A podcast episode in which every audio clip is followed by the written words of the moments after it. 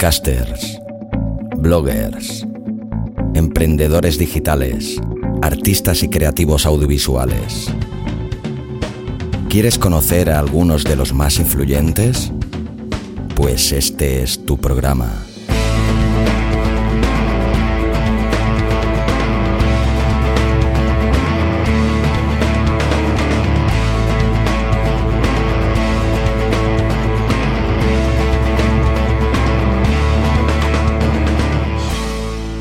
Al borde del abismo.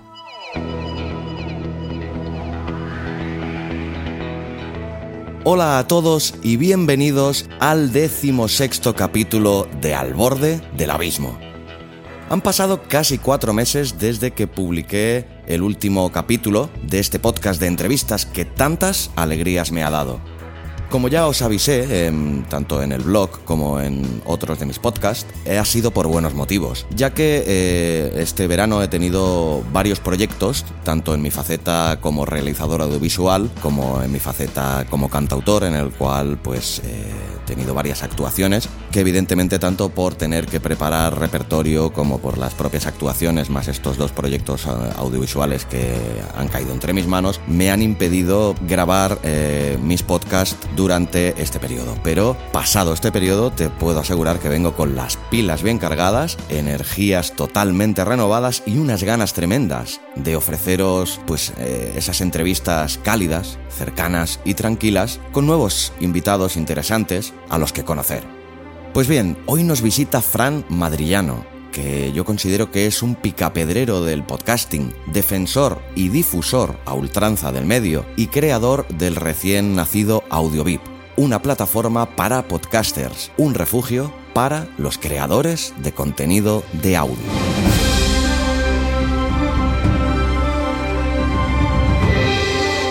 Fran González, más conocido por todos como Madrillano, que con esa campechanía tan suya nos va a desgranar hoy los entresijos de ese bonito proyecto que tiene entre manos, eh, como he dicho, llamado AudioVip, así como de su nuevo podcast, Preguntas de Podcasting, un programa semanal dedicado tanto a oyentes como a podcasters, pero principalmente un poco quizás focalizado hacia los podcasters que puedan tener cualquier tipo de pregunta o duda que resolver y que enviando un audio tanto a la página web de AudioVip como en el Twitter también de Madrillano podrán registrar estas entrevistas que eh, durante el programa serán contestadas por el propio Fran, además de en cada programa realiza una entrevista a un podcaster diferente eh, en el cual pues conoceremos sus podcasts favoritos, qué fue lo que les impulsó a lanzar su propio podcast y otras muchas más cosas interesantes. Pues bien, en esta entrevista, Fran Madrillano, además de deleitarnos con sus inicios profesionales, muchos recuerdos y algunas anécdotas que nos bosquejarán con trazos claros la personalidad de este podcaster e implementador de WordPress que tanto ha hecho y dado por el podcasting.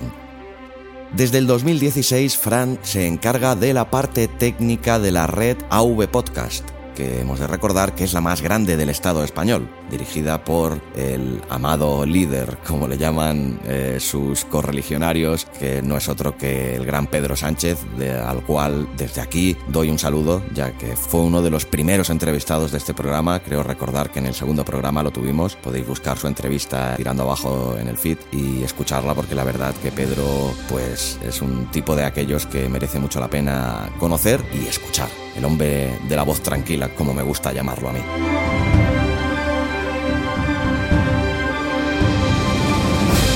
Pues bien, además de este trabajo encargado de la parte técnica de AV Podcast, Fran Madrillano también ha sido fichado a principios de este 2018 como técnico de soporte por uno de los cracks más activos del marketing y del podcasting, como es Joan Boluda, y Fran ha entrado a formar parte del equipo de boluda.com, que es una inmensa plataforma de cursos de diseño web y marketing online. Pues nada, sin más, os invito a que escuchéis este décimo sexto capítulo de Al borde del abismo con este pionero del podcasting y por qué no decirlo ya amigo, que no es otro que Fran González, más conocido por todos como Madrillano.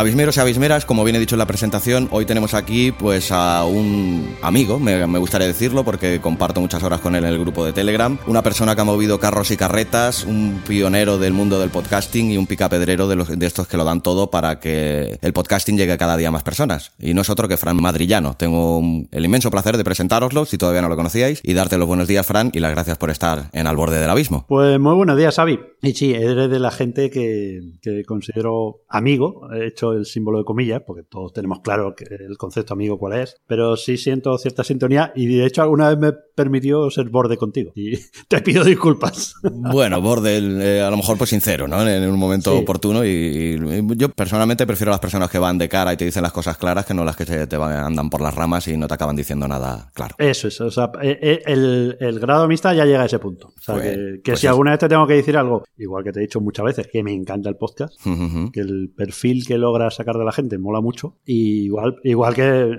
pues bueno, hay veces que dices, oye, esto no me gusta. Y ya está. Y... Ya, ya, De hecho, bueno, el perfil que intento sacar pues es la máxima naturalidad posible. De hecho, bueno, evidentemente me planteo una escaleta de temas que quiero tratar, pero no me, no me planteo las preguntas ni nada porque quiero que sea que fluya lo más natural posible. Y si eso se consigue, pues bueno, no sé, al menos por mi parte considero que satisfecho con el trabajo hecho. Pero bueno, antes que nada, pues eso que ya que te he presentado yo todo brevemente, pues que hagas tú un breve inciso sobre lo que quién es Fran Madrillano y para que te conozca la gente que aún no sepa quién eres. Pues el otro día me presenté en un, en un grupo y puse, hola, soy Fran Madrillano y hago cosas.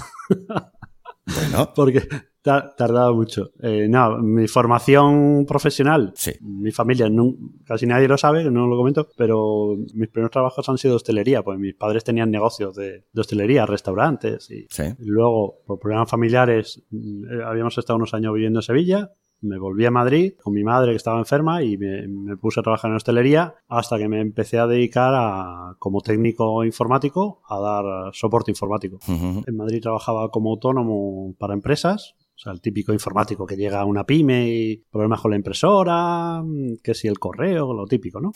Luego me trasladé a Sevilla, estuve, monté un negocio dando soporte informático a domicilio, a particulares. Me tiraba todo el día, tenía un mapa lleno de chinchetas de todos los sitios que había estado, ¿no? Como en las películas. Terminé montando, busqué socios y vendí el 49% de un proyecto que era yo con un nombre.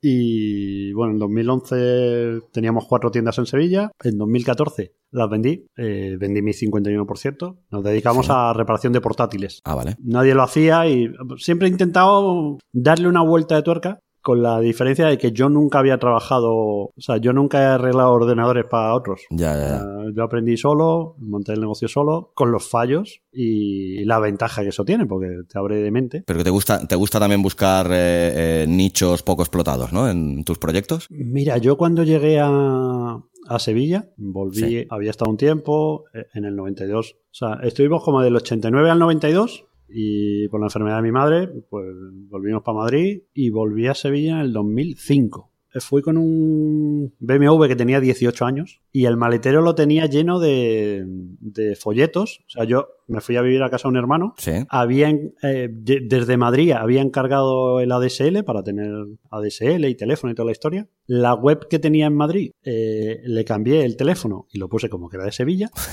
y el maletero, recuerdo que llegué un sábado y yo tenía el maletero, pues a lo mejor había hecho 10.000 folletos. Y el lunes siguiente me puse a repartir los folletos y el nicho que yo encontré fue en reparar ordenadores a particulares a domicilio. No lo hacía nadie. Eh, de hecho, es algo que, que, nadie quería hacerlo. Y empecé por ahí y cuando la cosa derivó a que la gente ya no tenía ordenador en casa porque tenía un portátil, la incomodidad de que venga un tío a tu casa y esté ahí una hora o lo que sea, pues la gente empezó a llevarlo. Yo abrí un tallercito para yo trabajar y al final, pues en ese taller me dediqué a reparar portátiles, porque es lo que tenía la gente, lo que se le averiaba. Y nada, y por ahí fui creciendo, con lo cual de profesión soy técnico informático. Antes de eso había trabajado de jockey y entonces ah, si, mezclas todo eso, te sale un podcaster. sí, había trabajado en el Casino de Madrid. No sé si conoces la calle Alcalá, cerca del Sol. Sí, sí, sí, sí. Pues hay un club social que no es, no es el casino de juego. Entonces yo ya había trabajado de jockey en un karaoke y tal, pero nada, poner canciones, no sacaba una y pones otra. Lo que se solía llamar un pinchadiscos. Sí, pero vamos, ni eso. O sea, Ni eso, ¿no? Ni eso. Y no, y ahí ya empecé, me empecé a formar como pinchando con vinilos y tal. Sí. Y entonces trabajaba en el Casino de Madrid. Eh, Todo esto estamos hablando del año 2000, sí, puede ser, 1998, en- entre el 98 y el 2000. Sí. Empecé a formarme como diría un trabajo de, en el Casino de Madrid y ya me picó porque allí había platos y tal. Y nada, me metí unos años eh, trabajando de DJ, que poca gente lo sabe, con lo cual, si tenías que montar, mm, yo era como el, el primer DJ, ¿no? Trabajaba en- dentro Sí. del Casino de Madrid, pero para una empresa externa, como suele ser habitual, ¿no? Entonces, mm, a veces me tocaba sonorizar un evento, con lo cual tenías que llegar con tu PA, pinchar, altavoces, pum pum, cuántos vatios hace falta, los micros que no se acoplen, que si la petaca, que si el inalámbrico, y cuando pinchaba, pues la misma historia y además con las luces y una, tenía una mesa de no sé cuántos miles canales, enorme, luego utilizaba Sí. dos. Dos, dos, dos, dos y el del micro, Sí, eso es lo Y curioso. ya a última hora, pues claro, pinchaba con CD. De hecho, había un momento que ya pinchaba con el portátil, con lo cual tenía un canal para el portátil y otro canal para el micro. Y ya, está. O sea, muchos Ya canales, pero más. luego, en mi caso, no, lo- no los tenía que utilizar. Y un referente como tú, Fran, en el mundo del podcasting, eh, ¿cuándo, en qué momento de tu vida topas con el podcasting y dices, ostras, esto es interesante, aquí hay, puede haber un negocio también, ¿no? No sé si soy referente, sí que soy a veces un poco pesado, pero bueno. Yo, bueno, la, la historia del abuelo cebolleta es que yo empecé a escuchar podcasts cuando España se lanzó el comunicando, o sea, lo, lo típico que te comprabas, el- yo creo que en aquella época el Computer Hoy o alguna revista de estas, y te hablan de Sí. que hay un podcast, había una aplicación que se llamaba iPoder, pues te lo instalas y empiezas a escuchar podcasts. ¿Pero sobre qué año calculas más o menos que sería esto? En los inicios, ¿no? A lo mejor el podcasting empezó en en España. 2005. 2005, madre mía. Ahora se cumple el 14 de octubre o el 14 de, se- no, el 14 de octubre me parece que se cumple el 14 aniversario, o sea, 2004. Ya, ya, ya. O sea, no he, acert- he acertado cuando te he dicho que aparte de referente eres pionero en esto del podcasting aquí. No, no, no, pionero como escuchante. Ah, ah, vale, como escuchante, perfecto. Bueno, escuché, me tiré una época escuchando más, otra menos. A partir del 2011, vo- ¿sabes? Pues es que al principio es que casi no había podcast. Estaba Claro. comunicando, cabreado, pecata minuta, eh, solo 48 horas o 48 horas que era un podcast de una pareja, pero no había. No, yo todo esto me lo perdí. Yo llegué al podcasting como oyente el 2012 aproximadamente, o sea que... Pues a partir del 2011 hay una pequeña explosión de muy buen podcasting. Empiezo a escuchar, pero no, no es que yo hubiera dejado de escuchar porque no hubiera podcast, sino porque yo mi rutina pues no daba. No te lo permitía. No te lo permitía o, o, bueno, estabas en otra historia. Yo era el típico pesado que llamaba a la cadena SER y decía, yo es que pongo la cadena SER por la mañana y no me la quito hasta por la noche. Sí. Ese era yo. Ese eres tú, ¿no? Eh, Me despierto con Gabilondo y me acuesto con...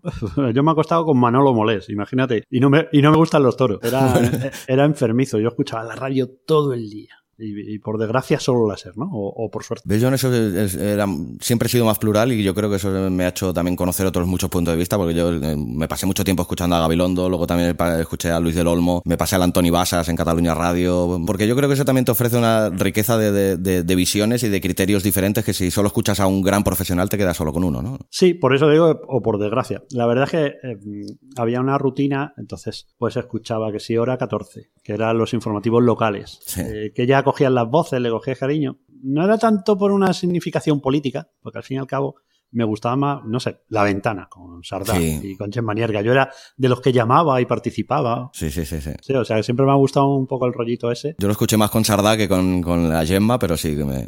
Sardá hacía un, un programazo en aquel tiempo, aquello era una coctelera de, de- de emociones, tío, constante. ¿eh? Y luego que la radio tiene un problema que es, es complicado hacer zapping. Y más en. Ahora puede ser más fácil, ¿no? Pero tú en un Wallman o algo así. ¿Te acuerdas de los MP3 estos redonditos que eran como un Sí. supositorio pero grande? Sí, sí, sí. Era- sé, pues llevabas eso y, y- y era incómodo hacer zapping. Tú encendías, sí. apagabas. No. Entonces. No, y aparte que eso también es, es, eh, va en común con el podcasting, ¿no? Que yo creo que es la familiaridad que te proporciona una voz, ¿no? En el momento que te acostumbras a escuchar a esa persona cada día, se te genera como una rutina y una familiaridad, ¿no? Con él. Un ejemplo. eh, la vida moderna, no sé si lo conoces o lo escuchas. Eh, lo conozco, pero no lo escucho, no lo he escuchado. Vale. Es que no, no da uno para escucharlo todo, todo lo que hay. ¿eh? Es un podcast, pues.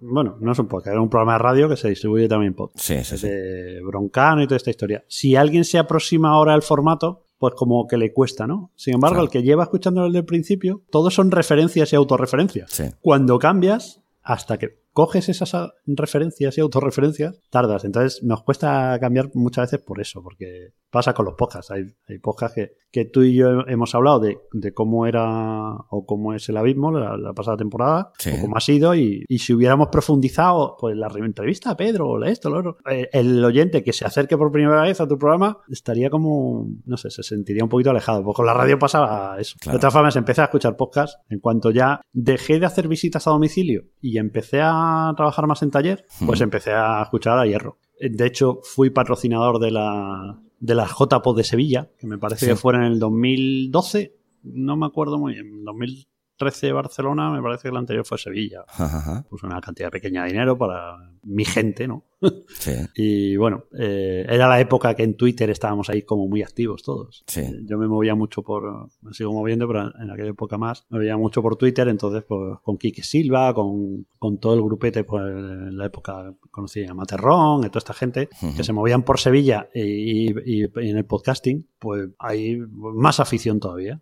Y luego en el 2014 yo había vendido el negocio sí. y es donde surge que yo monto, vendo la- el- las tiendas y aparte de, de- de un ingreso económico, me quedo con, con portátiles averiados para venderlos por piezas, como si fueran de Waze.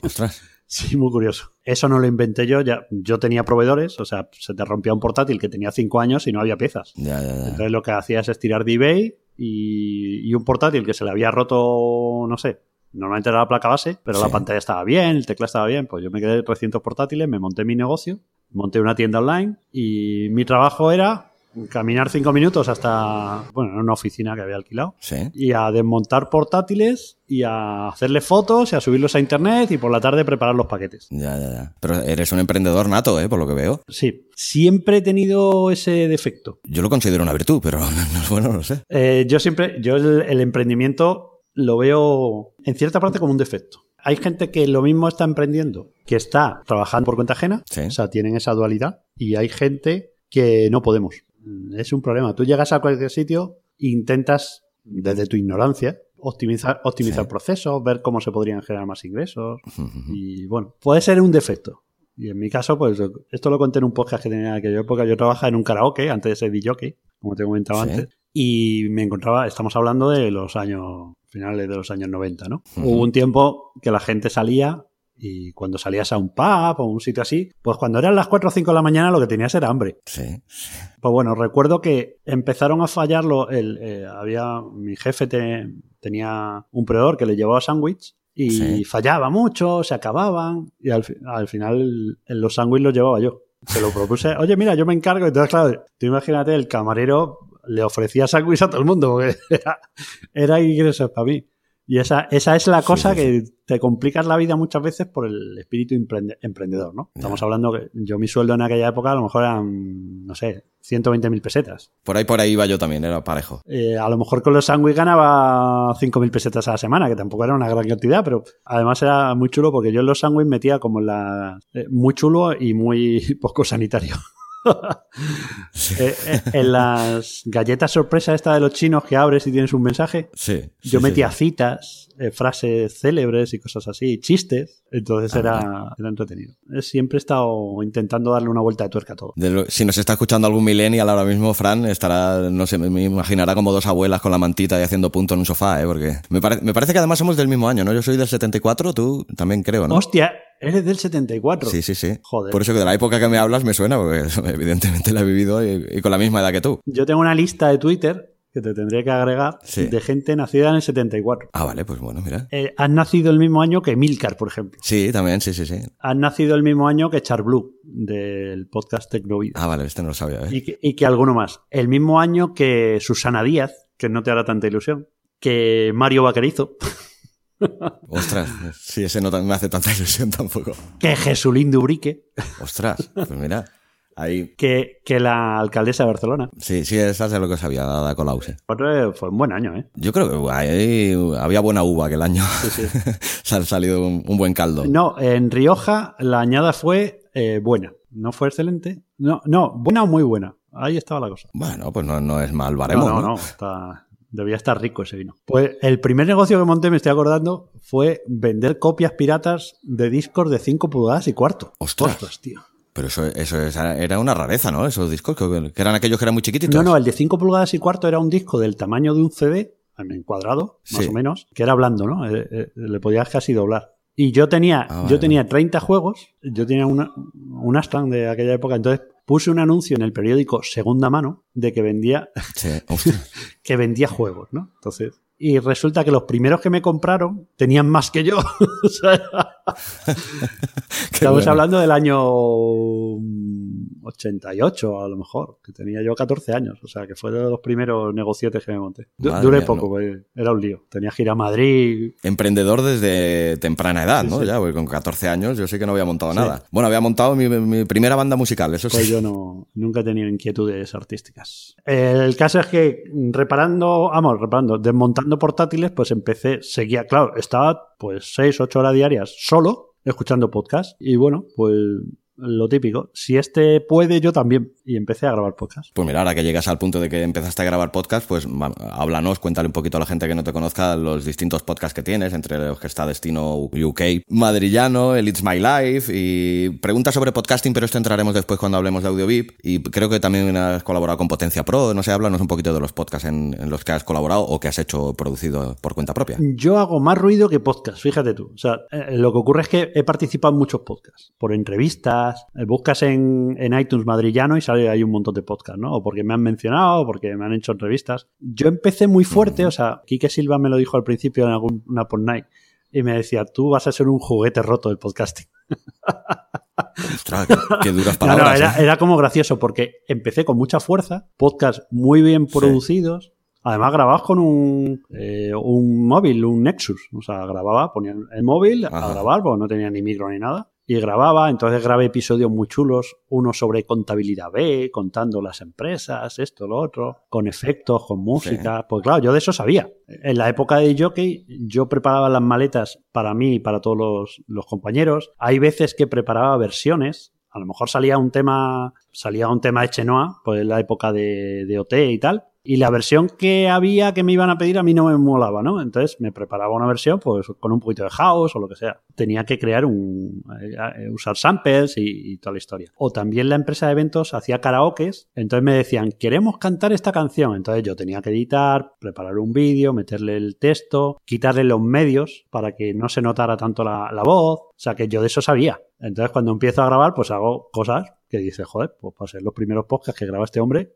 está interesante. Y con, y con un móvil. Y con un móvil, pero claro, tú eh, luego le puedes meter, si le metes una cama de música de fondo, no se nota tanto. Sí, claro. Entonces, esas picardías, pues claro, las tenía. Y, y bueno, si el entorno lo tienes más o menos controlado y dicción y edición y tal, pues tú sabes que más o menos con un móvil entran en, por- en Antena 3 a la hora de comer, ¿eh? O sea que, Ya. que hay Sí, veces sí, que nos flipamos y la calidad de la radio, por ejemplo, es patética. Tú te escuchas cualquier programa de, de estos de por la mañana y dices, joder, uno que si entra por la Sí. línea RDSI, el otro por el móvil, ahora hacen entrevistas por Skype. O sea, que hay veces que nos flipamos y, y estamos dando mucha mejor calidad que la radio comercial. En eso estoy totalmente de acuerdo, en según qué programas que, de los que hablas, sí, sí, totalmente de Y, acuerdo. y los que tienen buena calidad son los eh, lataos, los que los hacen en el estudio, patatín, una audioserie, un... Es que claro, si- siempre te da más opciones de poder conseguir un resultado más óptimo con postproducción que no en un directo, Sí. ¿no? Pero acaso que no tenga los medios oportunos, ¿no? Que, estamos hablando de un directo de la SER o de una cadena de radio grande, hombre, te- deberían tener la, la expresión es fea, pero los huevos pelados, como se suele decir, ¿no? De, de hacer esto, ¿no? O sea que,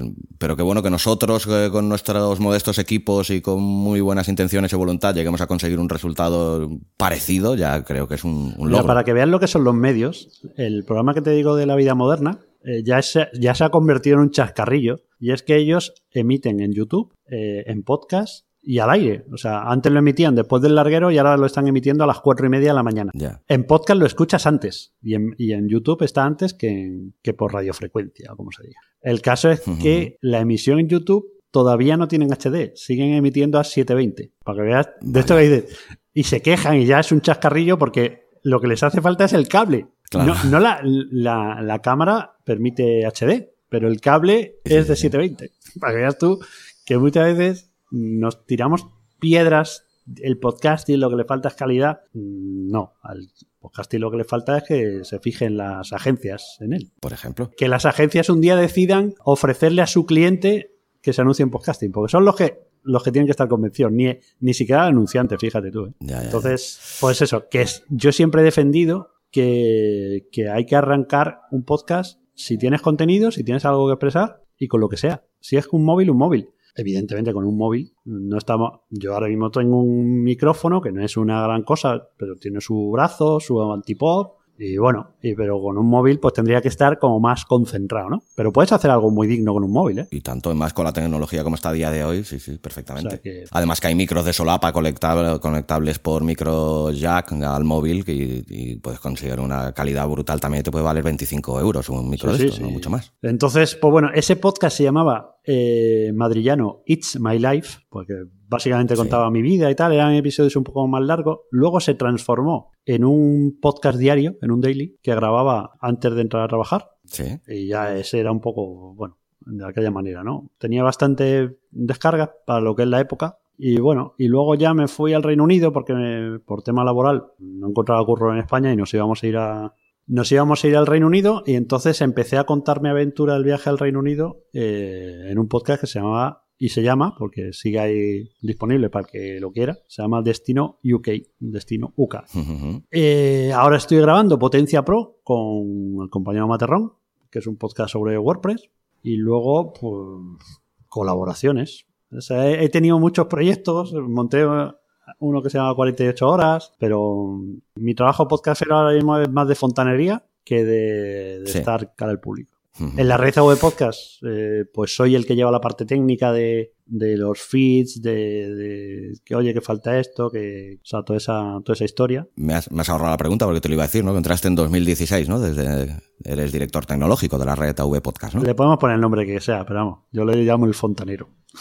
El fontanero de AV Podcast. Oye, pero el fontanero es tan necesario como un director técnico. ¿eh? E, eso les digo yo, pero nunca me dan las gracias. Aprovecho, aprovecho este espacio, le dan las gracias a Neodigit, que es nuestro proveedor de confianza alojado en España o radicado en España. Sí, a la voz de seductora de octogenarias de José Escolar. Eso es, ¿ves? Le dan las gracias a Pedro Sánchez por habernos dado eh, el maná que nos permite alimentarnos con el podcasting eh, virtualmente, eh, pero nunca me dan las gracias a mí. Te habrás dado cuenta que he desconsiderado, ¿no? Pero luego cuando no descarga, ¿a quién llaman? Sí. Pues me llaman a mí. A Frank, Fran, Frank, que no va en Podcast. Le, le, digo, oye, que está la regla de las tres horas. Y no tengo más queja de AOV Podcast, que son gente muy maja, aunque, aunque, bueno, internamente sí me dan cariños y agradecimientos y todo.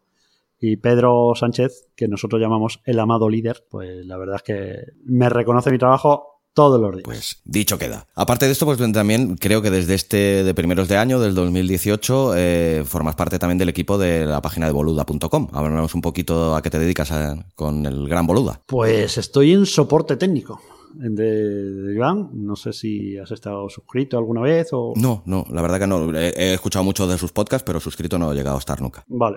Pues eh, tiene una plataforma de cursos donde la gente puede recibir cursos de WordPress, de marketing. Hiper extensa, además, eso sí, porque he visto el catálogo que tiene es inabastable. No quiero ya hacerle una cuña, pero es brutal. Porque hay muchos cursos, mm, entonces ha creado, ha creado un modelo de negocio que sin problema otra gente lo está clonando y le va funcionando bien. Entonces, ¿qué ocurre? Que aparte del curro que se pega él, y que se pegan los profesores que también participan en la plataforma. Cuando la gente tiene dudas, pues lo que hace es eh, abrirnos un ticket de soporte. Entonces, eh, hay preguntas eh, de todo tipo. si son preguntas específicas de, no sé, por ejemplo, Emilio pues hizo un curso de podcasting o ha hecho varios cursos, ¿no? Pues si son preguntas, le llegan a él. Pero si son preguntas generalistas de WordPress, de marketing o lo que sea, eh, pues nos llegan al equipo de soporte, que estamos cuatro personas. Los cuatro podcasters, además. Bueno, mira. Miento, perdón, es que se ha incorporado otra persona más, Patricia.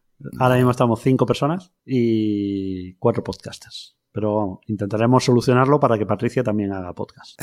Entonces ya colmaréis el cupo, ¿no? El 100%. Entonces, bueno, es un trabajo muy flexible que permite que yo ahora esté contigo hablando a media mañana. Bueno, y que es un gustazo, te, te, lo dejo claro también, porque la verdad que con gente con la que compartes muchas pasiones y muchas cosas y además, mm, como hemos dicho, una buena añada y todo, la verdad que se están generando unos nexos de unión que, que esperemos que duren y que además eh, acaban eh, revirtiendo en el tema que quería que fuera el troncal de la entrevista, que es eh, tu último proyecto, que considero que es mm, interesantísimo y que me gustaría que desgranaras tú para la audiencia, que es AudioVip. Cuéntanos qué es AudioVip, este proyecto tan bonito que has abierto y todas las vertientes que van dentro de, esta nave nodriza, ¿no? Que es AudioVip. Pues AudioVip es beneficio para la comunidad y, ¿por qué no decirlo, beneficio también para mí?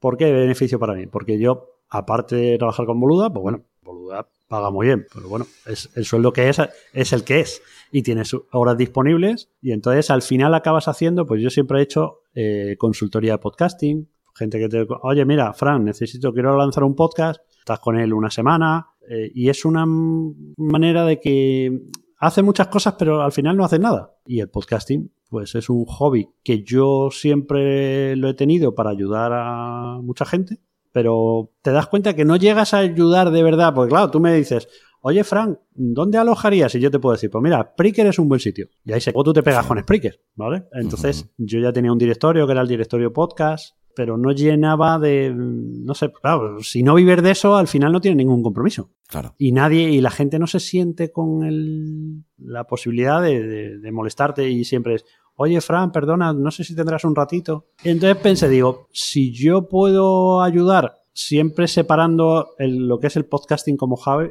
como hobby que el podcasting con, objetivos profesionales, ¿no? El que vaya a hacerlo como hobby no necesita formar parte de AudioVip, puede consultar lo que sea y pues hay un grupo de Telegram incluso que es de acceso público, pero yo considero que, bueno, que bastante se gasta que sin el micro y esto. Pero si alguien tiene la necesidad de hacer un podcast con objetivos profesionales, sea para, para cobrar por el contenido, publicidad, o, para su marca personal, pues el objetivo es de AudioVip yo ayudarle, llevarle de la mano, tanto con soporte técnico como, como generando esa, esas, esos nexos de unión que tú decías antes. Sí. Entre podcasters y... Generando herramientas, porque tú a lo mejor mañana dices, quiero vender unas camisetas para que me, me apoyen en mi podcast, pero yo no tengo ni los conocimientos, ni la plataforma, entonces, al final dependes de Evox, dependes de la tostadora, dependes de, donde sea, ¿no? Mi objetivo es que AudioBiz se convierta, pues, en ese partner tecnológico que tú puedas contar con él para decir, Fran, se me ha inventado, quiero hacer una newsletter. ¿Cómo hago una newsletter? Pues claro, no podemos saber todos de todo. Y yo no es que sepa de todo, pero sé de muchas cosas. se juntan mis conocimientos. Además, trabajando con, con Joan, te podrás imaginar que en estos... Has tenido que aprender un montón, sí, vamos, la leche. A ver, no soy la leche, pero sí toco de muchos palos que unidos al mismo tiempo, con el conocimiento... Claro, es que en mí se han juntado una serie de conocimientos, eh, lo típico de aprendí de todo y, maestro de nada, ¿no? Pero en mi caso es que, claro, yo sé de informática, de servidores, de hosting, de todo esto. El tema de WordPress que ahora estoy tocando a full todo el día, que es una forma de, de auto de autopublicarse en un podcast muy sencilla, es usar tu propio WordPress y te da mucha libertad. Luego está el tema del sonido. hay una pata, por ejemplo, que, que, no controlo tanto y es el tema de micros, ¿vale? Pero bueno, como estáis ahí en la comunidad y siempre puedo abusar de vuestra confianza, entonces, por ejemplo, eh, ahí tengo a Yoyo, Yoyo Fernández, que el tío tiene más micros que Amazon. Entonces, para que me a buscar una review o una prueba si hay alguien que ya tiene el micro, lo, ha comprado, lo tiene en su casa. Entonces, te pones en contacto con yo, me preguntan por esto. Eh, tengo intención de hacer webinars semanales o quincenales o mensuales, ¿no? Depende, ya veremos cómo salen las cuentas. ¿Para que voy a contratar a alguien de fuera cuando puedo contratar a alguien para que dé unos tips de, de locución? Que obviamente, como se está notando, yo de locución poco. Quiero que sea como un, pues eso, como una gestoría, una consultoría, lo llamo yo. Oye, tú, cuando montas una empresa, al final vas a, uno para que te lleve el tema de los papeles, eh, a otro para que te lleve el tema de la publicidad. Pues quiero que AudioVip sea un poco eso, que os concentréis más en el contenido y que te llega, por ejemplo, un anunciante. Le dice, Fran, ¿me puedes tú llevar la gestión? Porque este tío me va a torear. Pues bueno, yo he tratado y acuerdos, y incluso el, tema de pasarelas de pago, que hay veces que la gente dice, joder, es que no, no monetizo porque no puedo facturar 50 euros. Pues mira, si son para 50 euros, tú no te preocupes que lo vamos a solucionar. Cuando ya ingreses 2.000 euros, pues te tendrás que montar lo que sea. Pero ahora, ¿qué sentido tiene que tener de alta autónomo para facturar 50 euros? Cuando mm, podemos llegar a algún tipo de acuerdo para que tú puedas probar esa vía. No sé. También, es, también lo vamos a estar inventando, ¿eh? porque yo voy generando ideas. Sobre la marcha. En el grupo de Telegram permite eso de se me ocurre una tontería y en 30 segundos ya sé que es una tontería. ¿Sabes? Pues lo, preguntas y Y dices, pues era una tontería, efectivamente. No, porque una de las áreas que me ha parecido más interesantes de la web de AudioVip es el, el, el, área de profesionales, ¿no? Donde los profesionales del podcasting pueden ofrecer sus servicios. Eso también, ¿qué, qué idea tienes eh, sobre este aspecto? Cuando se habla del año del podcasting y estas cosas y de cómo va a crecer, yo creo Sí. que hay un punto que no se refleja bien. Siempre estamos echándole las culpas al anunciante y al oyente. Es que la gente no paga, es que los anunciantes no quieren anunciarse y se nos olvida un factor que son las agencias. Las agencias de medio y las agencias de publicidad, cuando Coca-Cola quiere hacer una campaña, no va y llama al del país, al del mundo para poner un anuncio. Coca-Cola contrata una agencia de medios que le dice dónde, depende del target que busquen, de- depende del presupuesto, pues le va a decir, pues vamos a anunciarnos aquí, aquí, aquí, aquí. Entonces ahora mismo las agencias no piensan en el podcasting. Pero va a llegar un día que una agencia se va a fijar en el podcasting. Ojalá llegue ese día. No, no, va a llegar. Sí, Otra sí. cosa es que la caguemos, pero va a llegar. Va a llegar y a lo mejor está llegando en este momento y, y- y no tenemos nosotros información, ¿vale? Pero va a llegar en un momento que alguien en una agencia va a decir, hostia, el podcasting se va a querer diferenciar y le va a ofrecer a su cliente publicidad en podcast. Porque ahora la publicidad que hay en Mm. podcast suele ser directamente del anunciante al podcaster. Entonces, Exacto. cuando esa agencia quiera diferenciarse de otras agencias y ofrezca el podcasting, le va a dar las mismas cifras inventadas que le están dando ahora de la radio y de la prensa y de todo, ¿vale? Que a veces que nos hacemos pajas mentales, tema de las Sí. estadísticas y las cifras, y es todo mentira, porque tú vas a cualquier ministerio y ves ahí un montón de periódicos que los pagan todos los meses, que los Sí. lee la gente o no los lee, pero ahí están. Ahí están. Y entonces, claro, pero el, el periódico dice, tenemos tantos lectores. Exacto. El EGM, pues, ¿qué, qué vamos a hablar del EGM?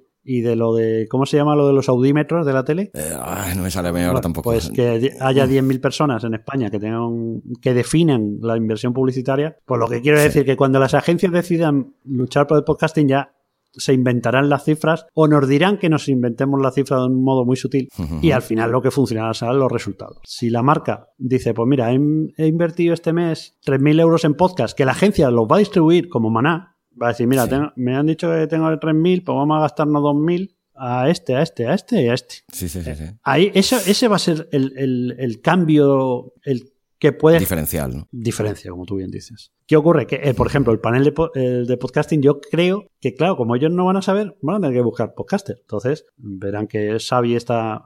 Ahora mismo busca profesionales de podcasting, hemos hecho la prueba antes. Y bueno, ya AudioVip está en la primera portada. De hecho, es el primer resultado real que existe, porque no existe otro panel. Sí. Entonces Exacto, tú vas a decir, joder, gente que sepa de podcast, pero te vas a meter ahí y todos los que aparecen tienen podcast, unos se dedican a, a diseño gráfico, otros a locución. Edición también. Entonces, la calidad, por ejemplo, que tiene Abismo FM, no la tienen, como nos hablan muchas radios. Entonces, alguien que, si ve que tú estás allí y escucha tu podcast, va a decir, joder, este tío sabe. Te va a poder encargar la edición de, o la producción de, de- de un formato comercial o no sé.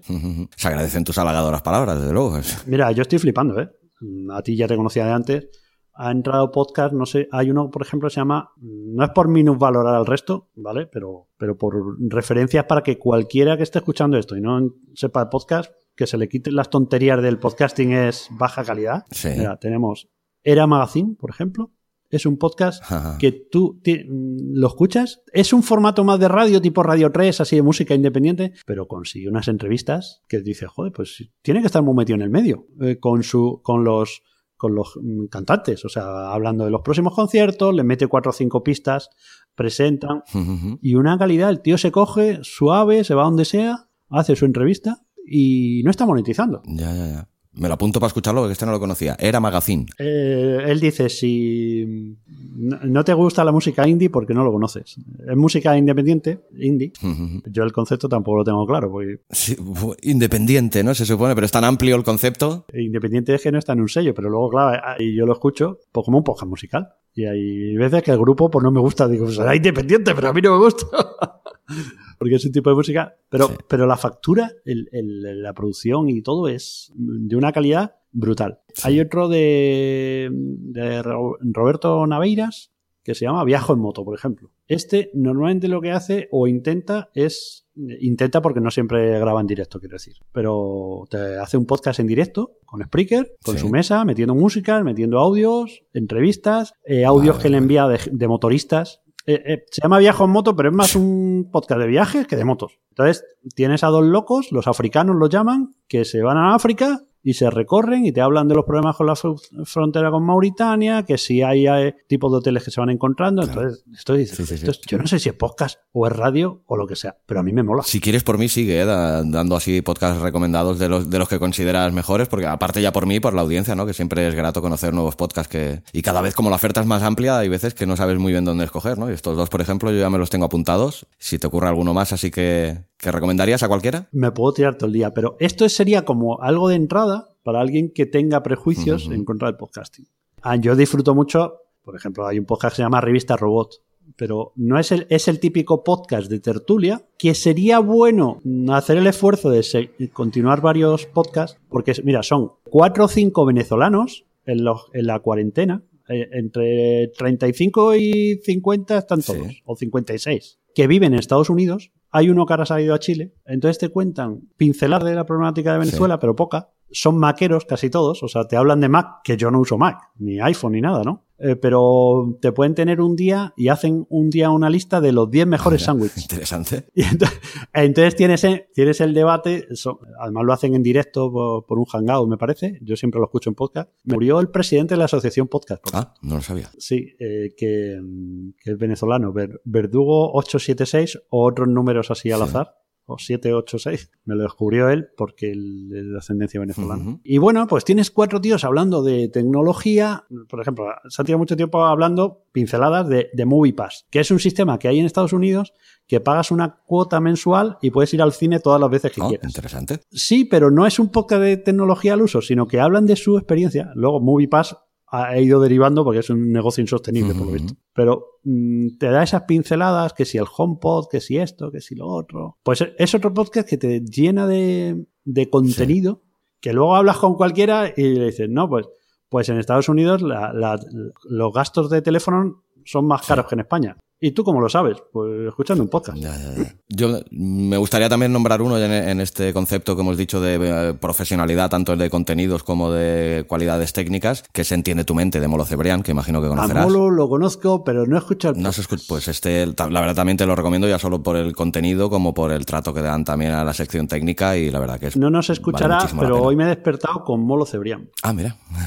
pero no, no en la misma cama, ¿no, Fran?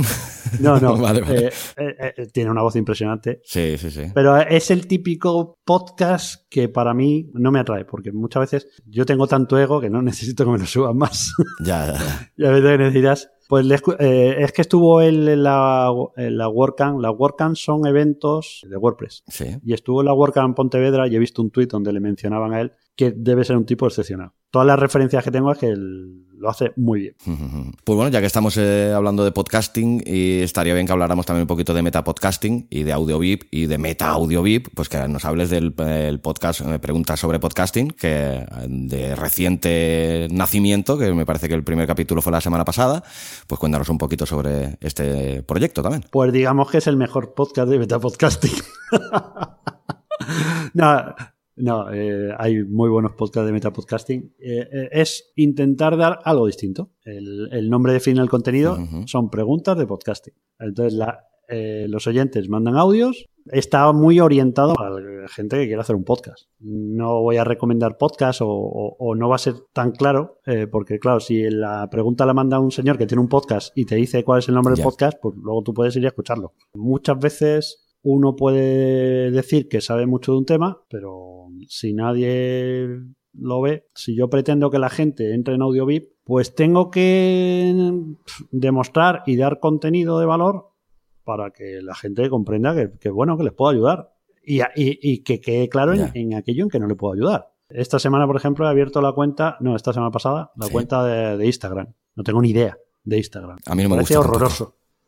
El sistema, eh, cómo funciona, pero Ahí tenemos a Nuria Hidalgo, que tiene un, podcast. Mira, vamos a recomendar otro podcast. Eh, economística holística. Entonces ella, habla de economía para emprendedores y tal, o sea, holística como un todo, ¿no? Porque también te habla de finanzas personales, o sea, para que, para que el que quiere arrancar. Pues bueno, Nuria es una crack de Instagram. Yo, a su vez, en el grupo pregunto, oye, mira, ¿cómo hago para poner un enlace? Y me dicen, no se puede.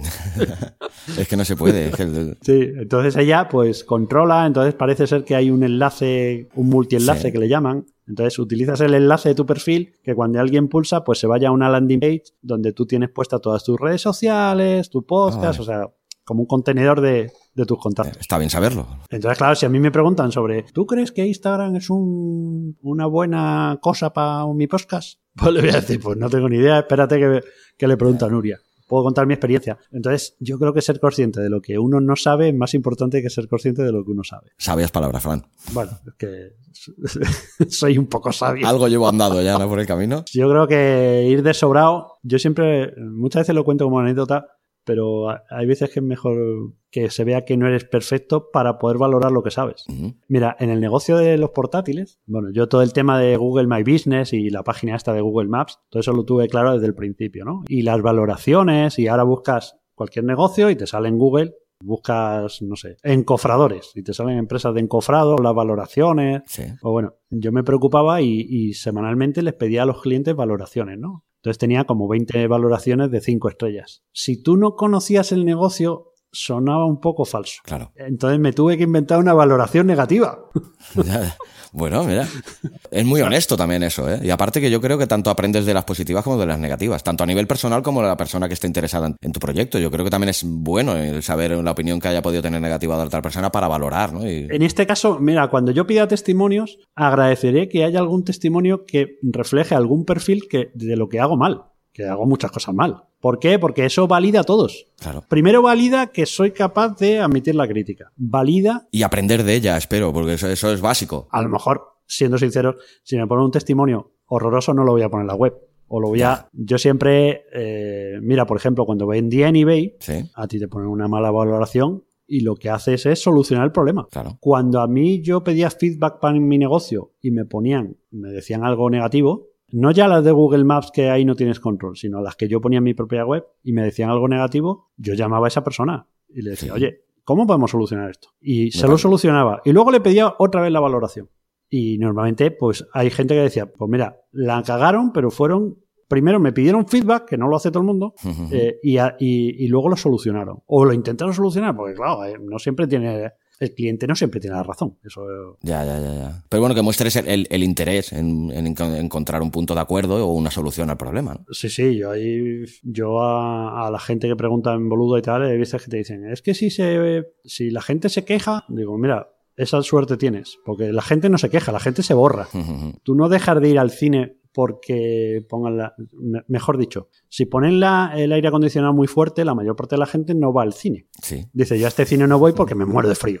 cierto, cierto. Hay algunos poquitos que van y se quejan, ¿vale? Sí, Esos son los que valen, porque los otros, claro, si el que se queja le ignoras, claro. Siempre y cuando sea una, una crítica constructiva y educada también, ¿no? Sí, solucionable. A lo mejor yo te puedo decir, pues mira, la próxima vez es que la máquina saca el aire por ese lado y para que los del fondo estén confortables, los de delante tienen que estar helados. Con lo cual te recomiendo que la próxima vez pidas una entrada de atrás, ¿vale? Le has encontrado una Le solución. has encontrado una solución, le has explicado el, el motivo de por qué está tan fuerte, que es un motivo tecnológico. Es que el aire no, no podemos tener una salida de aire en cada asiento. Entonces tenemos que tener un lado con mucho frío para que nadie pase calor. Pues bueno, pues se lo explicas y, y ese cliente dirá, hostia, pues la próxima vez pido la entrada para atrás y ya está.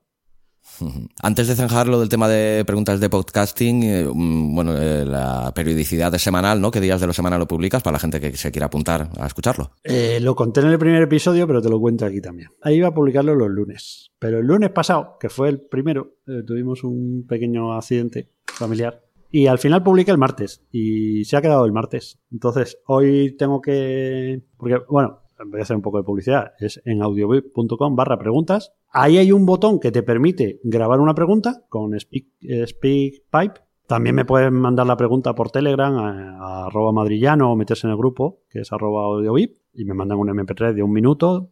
Hola, soy Xavi Villanueva y quería saber cómo se puede grabar con Zencaster. Y te, te diré, pues pregúntale a Xavi qué es lo que utiliza. sí, sí, sí. Algo así, ¿no? Entonces, ahora ya como el formato está hecho, tú ya sabes, ¿no? Que si la música de inicio, que si la del final. Sí, sí, sí. Intentar hacer un, por ejemplo, en el que voy a grabar para mañana, quiero jugar con el estéreo.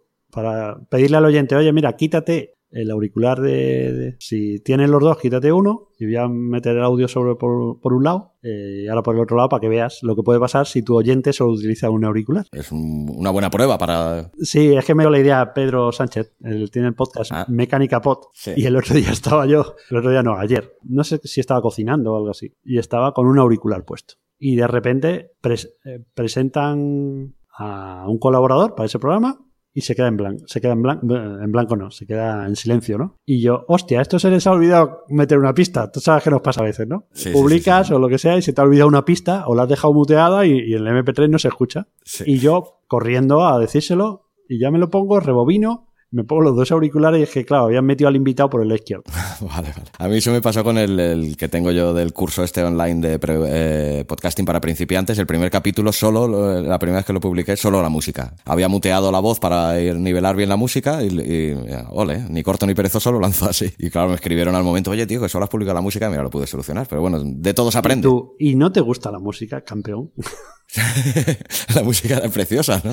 Valorado. es que la gente se queja por todo. Pues bueno, quiero, eh, por ejemplo, eh, meter ese tip, a lo mejor son dos minutos, tampoco se trata de, de regodearse, ¿no? Eh, porque creo que muchas veces no nos damos cuenta y no somos conscientes de que nos escuchan de distintas formas. Claro. El podcast tiene las preguntas. Cuando pueda meter algún tip, meteré algún tip, si es posible, aprovechando una pregunta. Y luego una Sí. entrevista, que ya te tendré que hacer una entrevista. Perfecto. En vez de ser entrevistas cálidas como la tuya, son entrevistas que al entrevistado le pido que haga las preguntas y las respuestas. Sí, porque luego las intercalas, ¿no? Al menos como lo vi yo la semana pasada, que un podcaster le, haga las preguntas a otro podcaster, ¿no? En el primer episodio yo le pregunté a Valeria Sursis, eh, una chica italiana, que es uno de los grandes descubrimientos del podcasting de este año, Sí, me pareció una voz muy interesante también, ¿eh? Sí, sí, sí. Eh, ya está en una radio, una radio independiente en Vallecas, en Madrid. Impresionante. Tiene un podcast que siempre me equivoco el nombre, pero creo que es Quiero contar tu historia. Ajá. Entonces habla como en primera persona de, de personas que pues han tenido algún, algún problema trágico normalmente. Es un poco crónica negra, que es lo que le gusta a ella. Eh, entonces, en el primer programa yo la entrevisté a ella, en el segundo ella, ya sabes, corta y pega, ¿no? Sí, sí, sí. corta, pega y nivela, que tiene su, su historia. Me parece que quedó muy bien en el primero. Sí, te, te lo, lo puedo constatar. Entonces, ahora el segundo, pues eh, Valeria entrevistará a otra persona. Entonces, me parece, me gusta mucho jugar con el formato, con... En el podcast madrillano Way of Life, en una de las derivas, me dediqué a hacer entrevistas por Telegram. Anda. Sí, entonces, eh, por ejemplo, hice, eh, entrevistaba a profesionales. Me parece que, que era como una especie de. Un día a la semana lo llamaba Madrillano Jobs. Ah, vale. Entonces publiqué entrevistas con Rosa Taberner, que es dermatóloga, con Portify, el, el de condenados, que es conductor de autobuses, con Mael TJ, del podcast. Ay, que no me acuerdo. Ah, yo es que este no lo conozco. Pues Mael TJ tiene un podcast eh, que habla sobre todo de running Ah, vale. y podcast tecnológico. Eh, Manuel Terrón. Ah, vale. Pero no me acuerdo del podcast ahora mismo, pero lo escucho. Suele estar en cabecera de iTunes. Bueno, pues él es enfermero. Entonces, claro, yo les iba mandando las preguntas por Telegram y ellos, cuando tenían un rato, las contestaban. Entonces te juntabas con un montón de audios que había que sacar de Telegram. Pero me pareció curioso porque permitía entrevistar a gente que no tenía tiempo de ser entrevistada. claro. Claro, era un lío porque, claro, te respondían un día, te respondían, claro, a lo mejor me tiraba una semana con la entrevista. Un día me respondían en el ordenador, una calidad mm, sublime. Otro día con el móvil paseando. Era, y yo a las preguntas a su vez se las iba haciendo según se me ocurrían. Ya, ya, ya. O sea, todo sobre la marcha, tal cual. Todo sobre la marcha. Entonces tenía, claro, tenías que equilibrar eso, intentar que tuviera... Mira, pues hubiera sido un buen nombre para el podcast, ¿no? Todo sobre la marcha. Sí. Nada, ya inventaremos. Y esto Seguro. es el podcasting como hobby es muy divertido. Porque te permite hacer todo este tipo de formatos que dice, bueno, si no funciona, pues no pasa nada. O tener charlas tan inter- interesantes como esta, la verdad. Bueno, Que lo único que se, se, se nos va el tiempo y, como es un gustazo hablar contigo, llevamos casi la hora. Yo también quiero tener el respeto hacia tu tiempo y sé que tenías que acabar, pero antes de acabar me gustaría también que nos hubiera saber tu opinión sobre este año. Hemos tenido la entrada al podcasting anunciada por bombo y platillos de Google y Spotify. ¿Tú crees que es positiva? ¿Qué crees que pueden aportar estos dos gigantes al mundo del podcasting? No sé, ¿cuál es tu opinión, Fran? Aquí me subo en el cajón de, pontificar. Mira, Google Podcast me parece un movimiento lógico que lo tenía que haber hecho antes. Claro, ellos, al final lo que venden es publicidad. Entonces, ¿qué ocurre? Que si la gente va pasando a nuevos formatos, pues los tienen que probar. Como Google prueba todo y muchas veces lo manda al carajo, no sabemos si fructificará. como, como entry level, o sea, como punto de acceso para que tú le pases un enlace a alguien. Y si es, si tiene un iPhone, pues le abre por, por iTunes y ahora si abre, pues aunque tenga que instalar la aplicación, es un segundo, porque en realidad utiliza, no lo sé técnicamente exactamente, pero utiliza una parte de, de la aplicación de Google que tú ya tienes, ¿no? Sí. Entonces se baja como un activador más que nada, porque si te va, si no sé si tienes Android o iPhone, Android. vale, pues si ya has bajado la aplicación te das cuenta que le das a instalar y ¡ping! Ya la tienes. Sí, sí, sí, sí. Es como si abrieras una cerradura, ¿no? No, y a primera vista, la verdad que a priori es muy limpia, muy intuitiva, se ve bien. No he acabado de utilizarla porque soy muy dado a utilizar Podcast Addict, pero bueno, las veces que lo he mirado, sí, la verdad que me ha parecido muy limpia e incluso elegante. Eh, lo va muy limitada. Le faltan muchas cosas y eh, habrá que ver si siguen avanzando. Hombre, está claro que la gente que utiliza Podcast Addict eh, es la que más respeto me merece. es brutal. Sí, la verdad que sí. Aparte te da una serie de, opciones y de posibilidades que otras no te brindan y eh, hombre, está muy bien, la verdad. Eh, Es brutal. Yo le voy a decir a Boluda que haga un, un curso de Podcast Addict. Mira, bueno, pues mm, seguramente será muy interesante. Seguramente. Para mí, sobre todo. Y con Spotify, ¿cuál, cuál es tu opinión de Spotify y la llegada al podcasting a, a su plataforma? Yo opino, eh, esto es para los podcasters, opino que hay que estar, pero no mandar a los, a los oyentes allí. Me explico. Spotify es una empresa en, en pérdidas, ¿vale? El oyente que mandes, o sea, si tú ya tienes un oyente, tú ya no debes decirle, y también estoy en Spotify, porque puede ser que le entre la curiosidad Ya. y se suscriba en Spotify. Y tú, teniéndole con tu feed controlado, pues le puedes llevar donde quieras. Te puedes cambiar de plataforma, tú puedes estar en Spreaker y mañana cambiarte a Stitcher o irte a donde sea. Pero si lo mandas a Spotify, ese ya, olvídate de él, que el día que quieras cambiarlo a otro sitio no puedes, porque no tiene ningún tipo de control, ¿vale? Ya, ya, A ver, puedes grabar un audio y decir, oye, que ya no vas a sonar más por Spotify, pero hasta ahí. ya, ya, ya. Entonces, ¿cuál es el temor? El temor es que Spotify se ha abrazado el podcasting porque para no pagar derecho de autor. Spotify, por un lado, tiene los ingresos de las suscripciones, los de la publicidad y sus costes son lo que tiene que pagar a las discográficas, a los artistas. En realidad no es a los artistas, es a las discográficas, pero bueno. Entonces, mm, mañana, como son empresas en pérdida, mañana llegan los inversores y le dicen, oye, que lo del podcast este no, no nos interesa, que lo quitéis, que probéis otra cosa. Y llega un nuevo CEO y dice, el podcasting ya no. O puede ser que dentro de un año esté todo el mundo escuchando podcast en Spotify. Como no se sabe, mejor ir a pescar allí, pero no, no mandes a tus oyentes. O sea, hay que estar. Yo, pregunta de podcasting está en Spotify, ¿sabes? Y está en Evox, por ejemplo, que, que yo hay veces que tengo también un poco de reparo con Evox. Ya. Entonces, ya. en Spotify está, en Evox lo publico con cuatro días de retraso, pero para pescar, escucharlo el día que se publica, pues suscríbete al. Ajá, ajá. Pues no me gustaría acabar esta entrevista, Fran, sin eh, hacerte un inciso en una cosa que se me ha olvidado precisamente sobre AudioVip, que es que en el futuro también tienes previsto, si no tengo mal entendido, a, a que sirva también como plataforma de alojamiento de podcasting. Explica un poquito esto. Bueno, a corto, digamos que en un año, hay, hay dos cosas que las tengo más o menos claras. Una es eh, que sirva, o sea, yo poder darte hosting y, y- simple, basado en WordPress, o sea, que tengas un WordPress, que tú puedas publicar audios y que no tengas que complicarte mucho la vida, ¿no? Sí. Esa, por- esa por un lado. ¿Con PowerPress sería? O... Sí, o con Seriously Simple Podcasting o lo que salga. Tampoco es Vale, vale. Pero gestionado por AudioVip, ¿no? ¿Entiendo? alojado por AudioVip. Alojado, vale, O sea, que, que tú tengas las llaves, y, o sea, que tú seas dueño de- del dominio, de la web, que tú luego que puedas decir, oye, eh, que me voy a otro proveedor y mira, aquí tienes tu web, te tengo que dar soporte, la instalamos en otro lado y sigues. Pero que tengas un, una opción más a decir, pues mira, por X eh, dinero al año la tienes ahí alojada y olvídate que cuando tengas un problema, yo no te voy a decir pregúntale al del hosting, sino que, que yo voy a ser el hosting. Entonces, esa es una de las opciones. Y otra opción que quiero hacer con AudioVip es un evento, pero específicamente para podcasters profesionales. Profesionales Sí. quiere decir que quieren dedicarse profesionalmente al podcasting. Vale, vale. Entonces, son las dos cositas que quiero hacer. Pues nada, la verdad que me parece un colofón perfecto para esta entrevista. La verdad que es un gusto haberte conocido, al menos a, a nivel de, de- de voz, porque nos conocíamos solo por mensajes escritos. Es un placer haber hablado contigo. Me reafirmo en que te considero un referente del podcasting. Me parece tu proyecto AudioVip súper interesante. Voy a formar parte de él e invito a todos los que escuchan escuchen este programa que lo hagan. Como mínimo que entren y curiosen, porque la verdad que el proyecto es ambicioso, es generoso y es muy atractivo. Y nada, darte las gracias, Fran, por ser otro de los invitados de este modesto programa al borde del abismo y muchísima suerte con tu proyecto, muchísima suerte en la vida y larga vida al podcasting y larga vida a AudioVip. Y que sigamos contando con voces y formatos como el tuyo, que la verdad es que empezaste, ¿qué tiempo llevas con el proyecto? Desde noviembre. Pues, no hace el año todavía. Pues eso, que no llevando un año, la verdad es que has logrado que uno se sienta cómodo escuchando y además, no sé, has traído gente muy maja. Eh, espero no haber bajado mucho el nivel, pero bueno. Por mi parte, de todo lo contrario. Además, toda la persona es interesante, eh, cualquier persona tiene algo a aportar, algo a enseñarnos y siempre que cuando seamos personas receptivas con ganas de escuchar a personas tan interesantes como tú, se puede aprender de todo el mundo, está claro. Fuerte abrazo, Fran.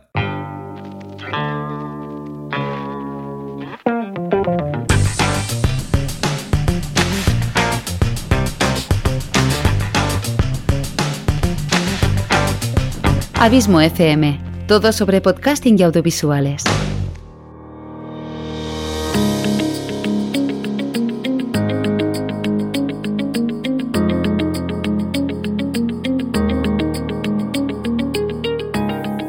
Hola de nuevo a todos. ¿Qué tal? ¿Qué os ha parecido esta entrevista con Fran Madrillano? Espero que os haya gustado y que si así lo quieres te invito a que dejes tus comentarios y sugerencias tanto en el blog como por eh, redes sociales donde me encontrarás como arroba abismofm. Estos comentarios son siempre muy bien recibidos y ayudan mucho a generar comunidad y a retroalimentarnos entre nosotros. Llegados a este punto, quiero avisarte que la periodicidad del programa va a tener que modificarse. He comentado tanto por redes sociales como en otros capítulos de mis diversos podcasts que me han contratado para producir el podcast Ganancy Friday, que es un programa semanal y que con el tiempo, quién sabe, quizá con posibilidades de aumentar la periodicidad. Esto evidentemente, pues, como es lógico, me resta tiempo para el resto de mis podcasts y para el mantenimiento de mi blog. Es por ese motivo que he decidido pasar de entregaros una entrevista cada quincena a hacerlo tan solo una vez al mes sois sabedores, o eso espero, de lo que cuesta producir un podcast y contenido interesante para el blog, y más siendo, además, como es mi caso, una única persona para todo y manteniendo un trabajo convencional para terceros. La verdad es que uno no da para más. Llego hasta donde llego y creo que prefiero bajar la periodicidad del programa que no encontrarme con problemas cada vez que tenga que grabar un programa y encontrarme en la dolorosa situación de no poder eh, cumplir con la palabra dada y entregar los programas con las fechas acordadas. Sé que es muy importante esto de cara a la fidelidad y por eso eh, a partir de ahora te anuncio que recibirás una entrevista al borde del abismo una vez al mes. Si en el futuro, por lo que fuere, puedo volver al formato antiguo de un programa cada quincena, pues lo, haré. Pero por el momento nos quedaremos con este formato de una vez al mes.